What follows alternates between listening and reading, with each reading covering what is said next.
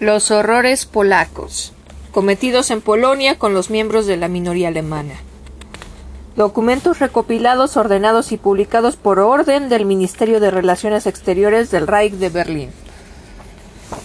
Soy Temistocla Tesla y hoy comenzamos este libro Los horrores cometidos en Polonia con los miembros de la minoría alemana, editado por Editorial Folk Hunt Reich, Berlín.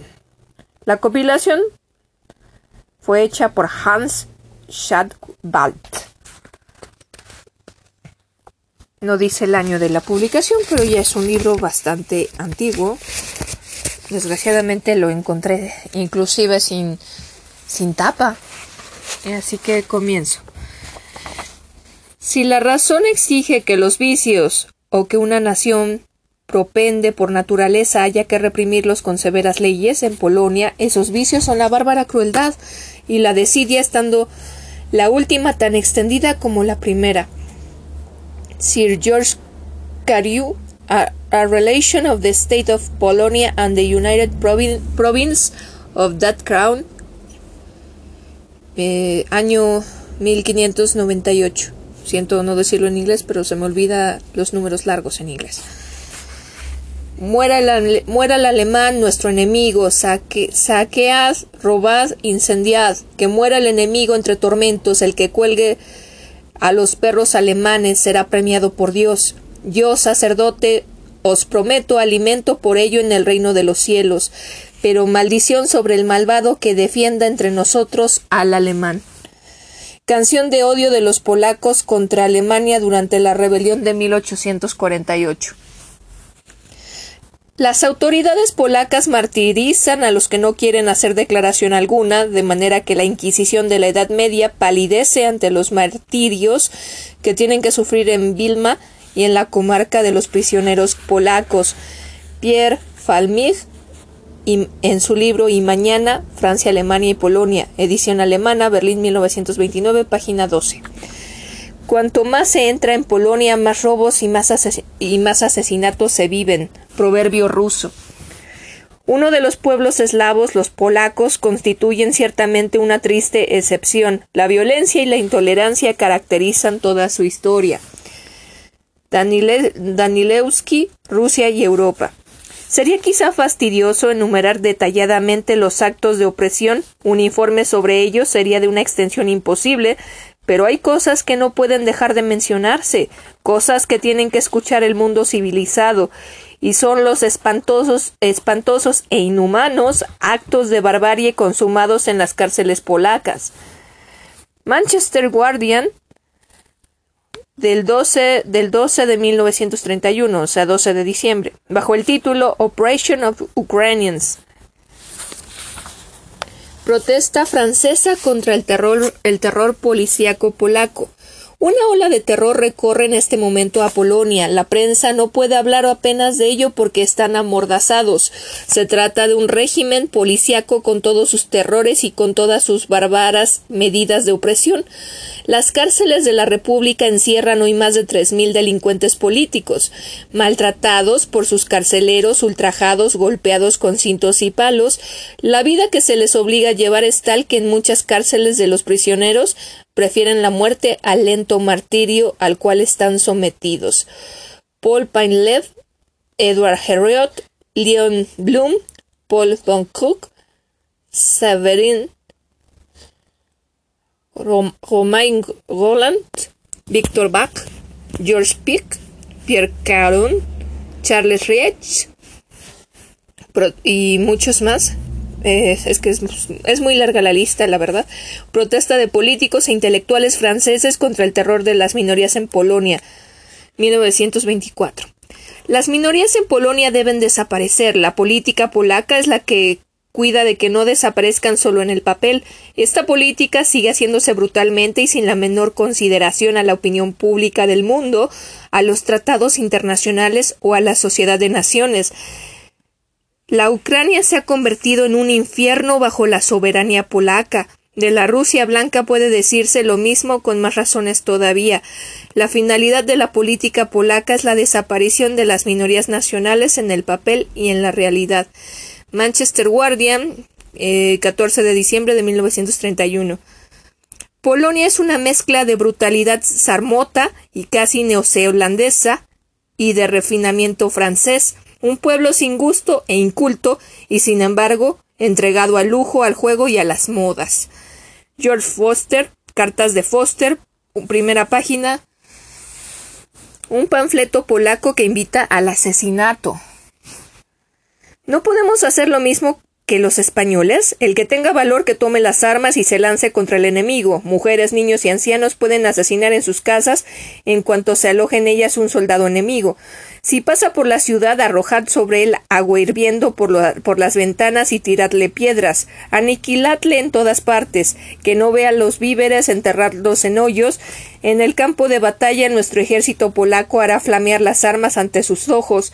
Entonces veremos si nuestros sojuzgadores, los tres, pueden hacer alto en nuestra sagrada tierra polaca ni siquiera unos meses. No, no permanecerán tanto tiempo. Lo que se salve de las armas polacas huirá precipitadamente por la frontera. Del, panfleto polaco Palabras de verdad para el pueblo polaco, impreso bajo el patrocinio de la Santísima Virgen, patrona de Polonia 1848. Pero los vecinos inmediatos de Polonia conocen ya de antiguo esas brillantes promesas y desconfían de ellas. Por su larga experiencia temen que los polacos se muestren en la administración de su nueva independencia sin sentido de orden, anárquicos, incumplidores y confusos. Como los vecinos conocen a los polacos como vengativos, violentos y pendencieros, temen que su soberanía sea brutal, torpe, intolerante y tiránica. Este. Diech Oliver, Oliver Polonia, Polonia, París, 1925.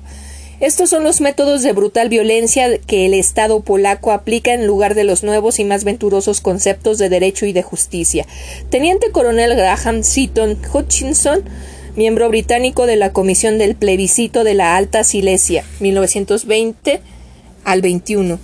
Cuando los polacos se dan cuenta de que son los más débiles, saben mostrarse humildes y dóciles, pero cuando encuentran el punto flaco y se convierten en amos, son tercos, altaneros y crueles. La libertad sin trabas en que viven los polacos y su ley, que rescata con dinero todos los delitos, excluye unos cuantos, es causa de que, entre otras cosas censurables, sea también el homicidio muy corriente en Polonia. Del diario de viaje del hidalgo Fritz Ulrich von Verdun, 1671 al 72. Compatriotas y hermanos que, como yo y para propio mal, habéis conocido a los polacos, unid vuestra voz a la mía para que en el futuro no cause ya más daño la perfidia y la doblez de este pueblo. Todos los hermanos deben oírlo y todo eco debe repetir que el polaco no conoce derecho ni ley, y que la palabra de un calmuco vale cien veces más que todos los tratados firmados en Polonia. Historia de la Revolución de Polonia, París 1792. El aldeano está inclinado a la bebida, a la pendencia, a la injuria, al homicidio. En ningún pueblo se puede encontrar tan fácilmente tantos homicidios. Richard Roepel, Historia de Polonia, volumen 1, Hamburgo, 1840. Más de 58.000 muertos y desaparecidos hasta ahora ha perdido la minoría alemana en Polonia en los días de su liberación del yugo que la, oprimía, cifra tremenda con que el terror polaco ha grabado para siempre ante la historia ese pueblo.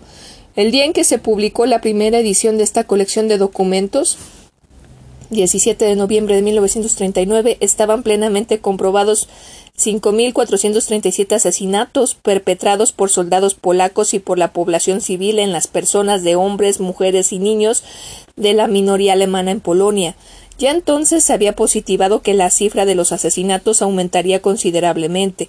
En efecto, desde entonces el número de los cadáveres identificados de alemanes de la minoría aumentó hasta el primero de febrero de 1940 a 12.857. A estos 12.857 cadáveres identificados de personas asesinadas hay que añadir, según el estado actual de las comprobaciones oficiales, más de 45.000 personas desaparecidas, desde que estalló la guerra germano-polaca y que por falta de toda huella hoy que hay que suponer que también han sido asesinadas. Hasta ahora se han comprobado pues en la minoría alemana en Polonia más de 58 mil víctimas, pero ni aun con esta cifra aterradora queda agotada ni mucho menos la lista de, de pérdidas de los alemanes del grupo minoritario. No hay duda alguna de que las investigaciones que se están llevando a cabo arrojan aún, muchas aún muchos miles de muertos y desaparecidos más. La presente exposición de las crueldades polacas, que abarca no solo asesinatos y mutilaciones, sino también otros excesos como malos tratos, violaciones, robos e incendios, no es más que un pequeño extracto de la totalidad de los hechos cuyo proceso se documenta en esta hora a base de material de prueba irrefutable y oficialmente comprobado. Fuentes y aclaraciones. La exposición de la campaña de crueldades contra los miembros de la minoría alemana en Polonia reposa en los autos de las tribunales especiales de Bromberg y Posen, en los atestados de las comisiones especiales del jefe de policía, en unión de los dictámenes forenses de la Inspección de Sanidad del Alto Mando del Ejército y en los sumarios del juzgado militar organizado por el Alto Mando del Ejército para entender en las infracciones del derecho de gentes. El material auténtico sobre cada caso particular de crueldad está tomado de los atestados antes mencionados. Los tribunales especiales de Bromberg y Posen son tribunales de jurisdicción ordinaria cuyas sentencias han sido dictadas de acuerdo con las leyes alemanas comunes y, de la, y la jurisprudencia del Tribunal Supremo del Reich y que han actuado de conformidad con los principios del procedimiento criminal alemán de las actas de estos tribunales especiales se han utilizado hasta, hasta el 15 de noviembre de 1939 tanto las sentencias firmes como las declaraciones testificales hechas bajo juramento por individuos de origen alemán e incluso por súbditos polacos. De las actuaciones de las comisiones especiales se han extraído los atestados policíacos, documentos y material gráfico.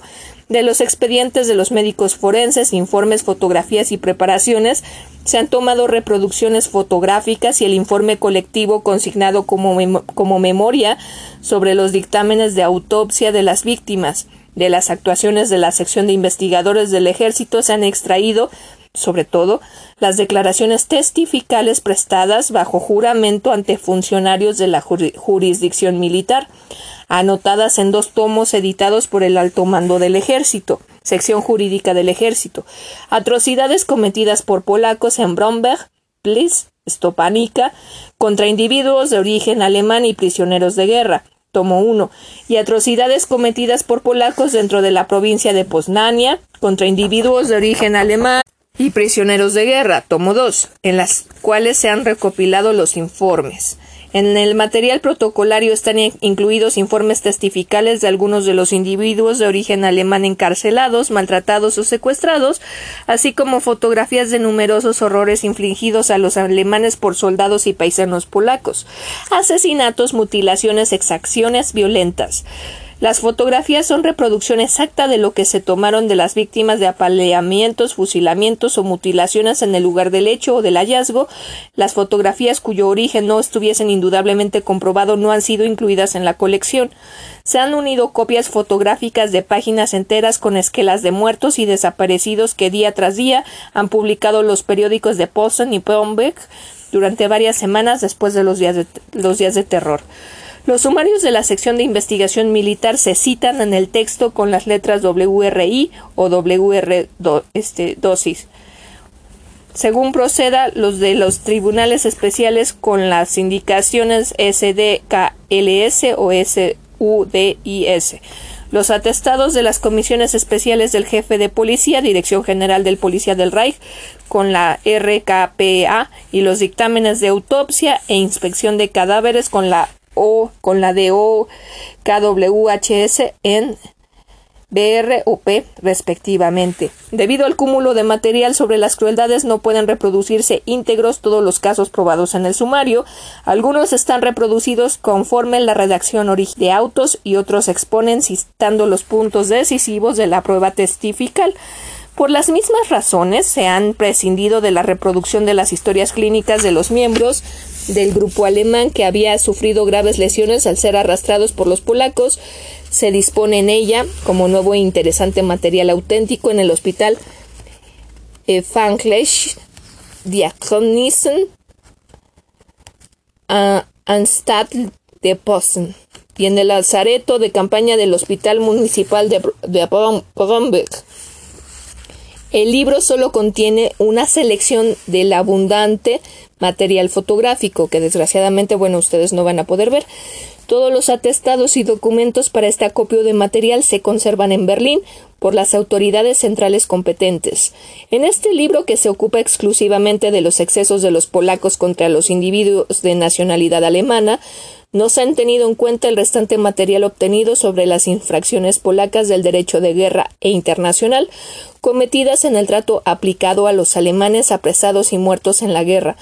Tampoco abarca esta recopilación los innumerables actos de crueldad cometidos contra miembros de la minoría alemana antes de la ruptura de hostilidades las relaciones polaco-germanas hasta la ruptura de hostilidades. Europa respiró cuando el 26 de enero de 1934 dio la vuelta al mundo la noticia de la firma del Acuerdo Germano-Polaco de Conciliación. La efectiva voluntad de paz de Adolf Hitler y el sentido político de la realidad del mariscal Pilsudski se habían encontrado en el anhelo de iniciar una nueva fase de las relaciones políticas germano-polacas a los fines de mantener y asegurar una paz duradera entre sus pueblos.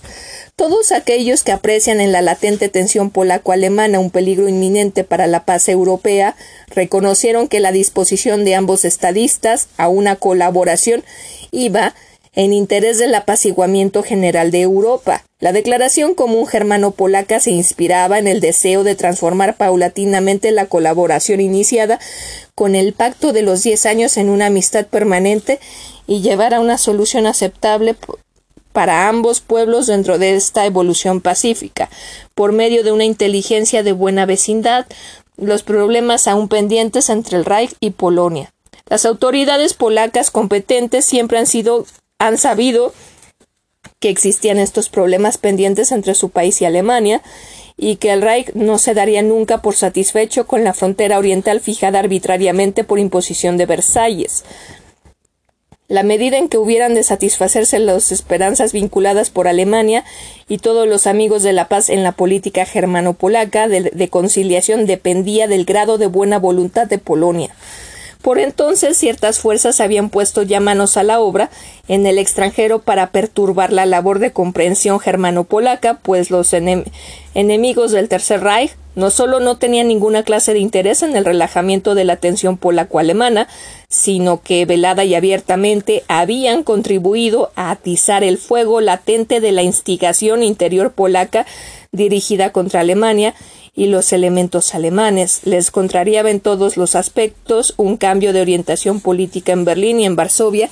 Además, no correspondía a los objetivos fijados en Versalles que Polonia se reconciliase con su vecino occidental, sino que perseverase en permanente animosidad contra él y se conservase para los partidarios de Versalles como instrumento de la política de cerco contra el Reich. Así, los enemigos de la, de la aproximación germano-polaca hicieron todo cuanto pudieron, atizando el viejo antagonismo y, difamando el ensayo de una razonable conciliación política para sofocar en germen cualquier intento de aveniencia contra el Reich y Polonia. Apoyados por asociaciones chauvinistas polacas y por la prensa polaca, sometida a un fuerte influjo judío, los saboteadores de la acción de apaciguamiento lograron pronto la ventaja. La campaña de instigación, ahora fuertemente impulsada, influyó sobre la opinión pública polaca en creciente proporción y la incitó contra Alemania y los individuos de origen alemán residentes en Polonia. La acción de la hostilidad contra el Reich encontró también terreno abonado en la administración y el ejército polacos. Fueron estériles los constantes esfuerzos contra hechos en Varsovia por el gobierno alemán para sostener en un efectivo desarme moral a las fuerzas decisivas de la formación de la opinión pública polaca, haciendo hincapié en el acuerdo de prensa del 24 de febrero de 1939, conforme al espíritu y las normas del Tratado de conciliación. Desde Versalles nunca fue normal la situación política germano-polaca, por el contrario, los continuos desafueros contra los elementos alemanes autóctonos en las provincias antes prusianas gravitaron de tal manera sobre las relaciones germano-polacas que en una gran parte de la opinión mundial albergaba serias dudas desde un principio sobre el éxito de la labor de inteligencia germano-polaca. En opinión alemana, solo la acusada personalidad de Pils Pilsudski parecía ofrecer una garantía de que se realizaría paulatinamente en Polonia como futura repercusión del criterio de, avenencia, un cambio de orientación y con ello una mudanza de la hostil actitud de vastos sectores polacos con respecto a la minoría alemana. El Führer, estableció de todos modos que a pesar de las circunstancias concomitantes, concomitantes retardatrices, se debía intentar favorecer y conducir al éxito esperado la colaboración germano-polaca, pese a los desengaños que las desconsideradas medidas polacas en el terreno político minoritario y la persistente instigación periodística polaca causaban constantemente al gobierno alemán. Ya en vida de Pil Pilsudski se había probado que hasta la autoridad del mariscal era insuficiente para mantener a las autoridades subalternas en un proceder correcto con respecto a la minoría alemana. El chauvinismo polaco se manifestó entonces moderadamente, pero no había desaparecido. Los métodos de opresión siempre brutales perdieron temporalmente intensidad, pero en cambio fueron más refinados. El sistema político conjurado bajo la vieja consignio de los elementos alemanes siguió, obrando sin estorbo bajo la responsabilidad del gobierno de Varsovia y entró en, de nuevo, de nuevo en acción ya sin rebozo ya bajo la responsabilidad del gobierno de Varsovia y entró en, perdón, y entró de nuevo en acción, ya sin rebozo después de la muerte del mariscal Pilsudski. Además, fueron ya anunciados muy pronto de palabra y por escrito deseos y objetivos agresivo-anexionistas hostiles a Alemania.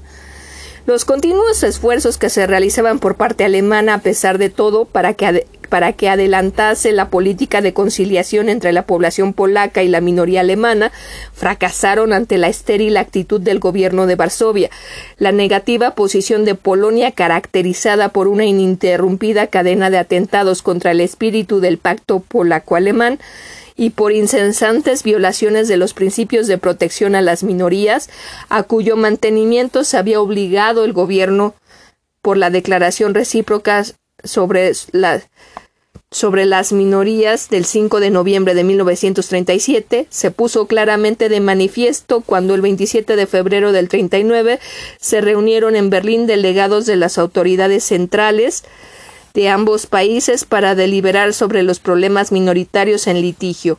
Las, las infructuosas negociaciones mostraron que Polonia no estaba dispuesta a seguir el camino señalado por el mariscal Pilsudski para vivir en paz y armonía con su vecino alemán. También los subterfugios del coronel Beck ministro polaco de Asuntos Exteriores, ante los deseos repetidamente expuestos por el Führer al gobierno polaco en la forma más amistosa para lograr un acuerdo con Polonia con objeto de resolver el problema de del Danzig y el, del, y el del enlace de Prusia Oriental con el Reich. Hicieron más patente de mes en mes la sistemática aversión del gobierno polaco a una aveniencia con el Reich. La acrecentada resistencia de Polonia contra cualquier reaparición o cuanto menos atenuación de la injusticia de Versalles en la frontera oriental correspondió a la agudización de la política polaca contra los miembros de la minoría alemana, a la abierta provocación del Reich y al creciente chauvinismo de la prensa polaca, en la primavera de 1930 se manifestó claramente que el cambio de rumbo de la política polaca estaba impuesta por dos fuerzas.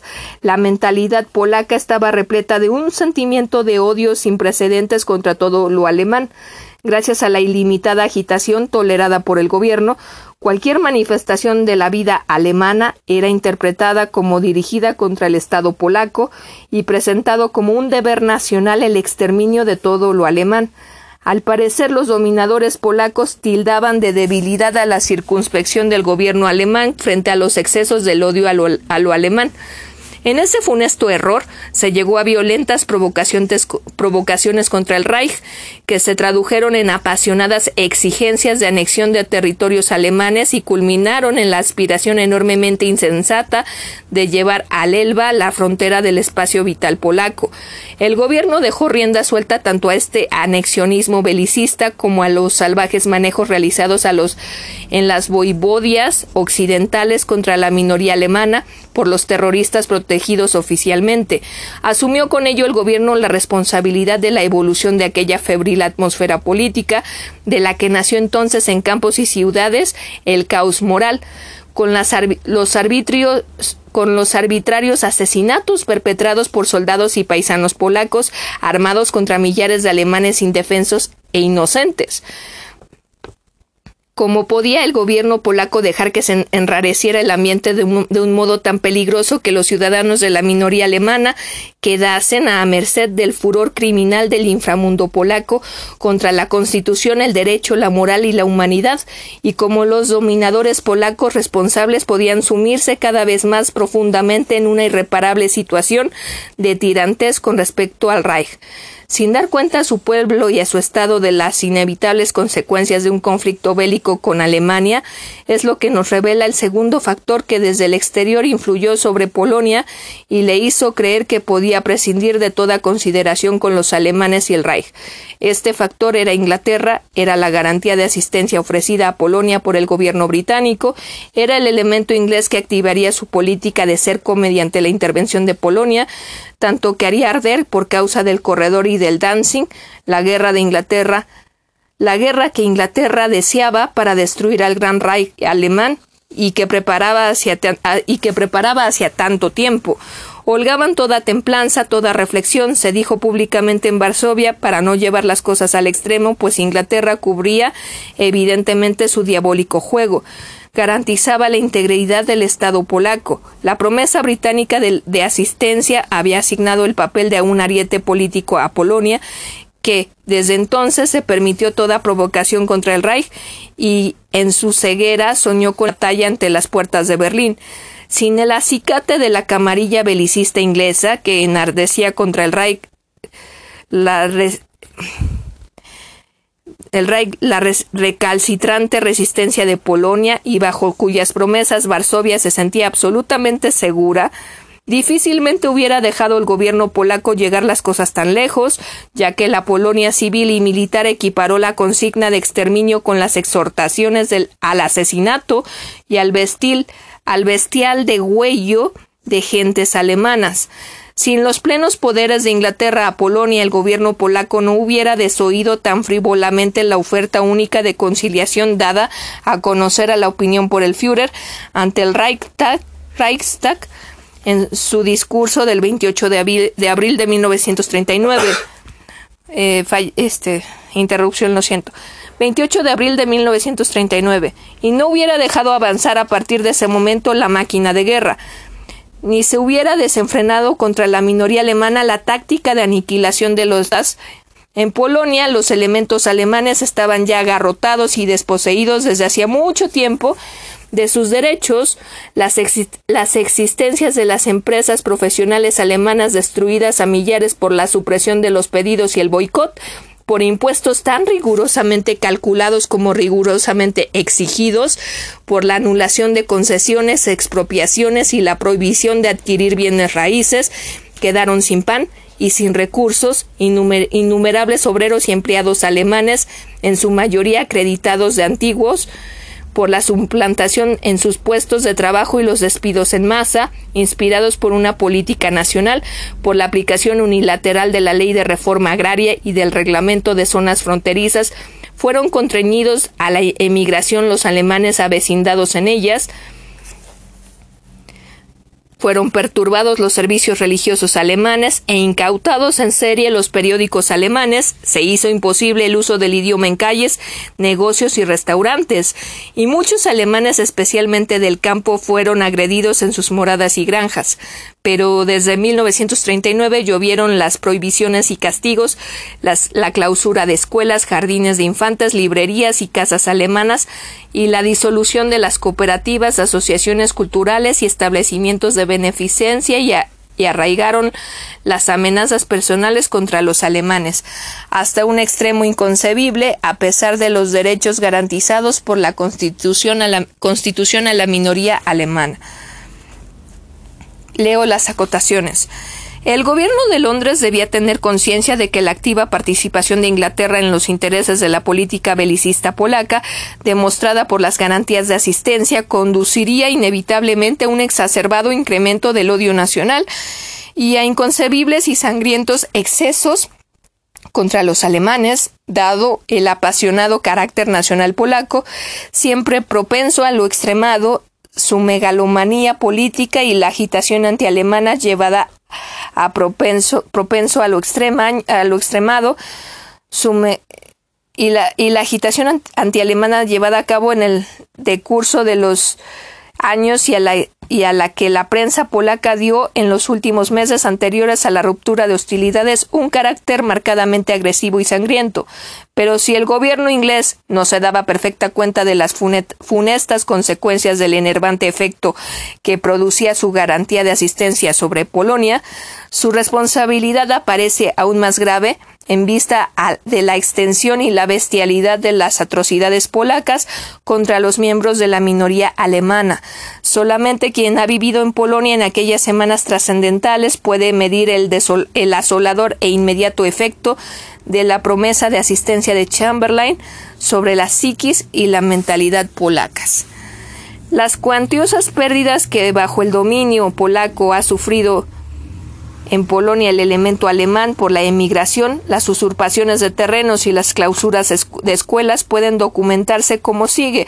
Hasta mediados de 1939 había emigrado de Poznania, Prusia Occidental y la Alta Silesia Oriental, bajo la presión de las autoridades polacas, un millón cuatrocientos mil alemanes y habían perdido los elementos alemanes 631 631 mil hectáreas de tierras, 132 mil a consecuencia de la reforma agraria aplicada unilateralmente contra los alemanes y 449 mil en virtud de anulación y liquidación. De las 657 escuelas públicas de la minoría alemana existentes en 1925, solo se conservaban 185 a principios del año escolar de 1938 al 39 de ellas 150 en Poznania, Prusia Occidental y 35 en la Alta Silesia.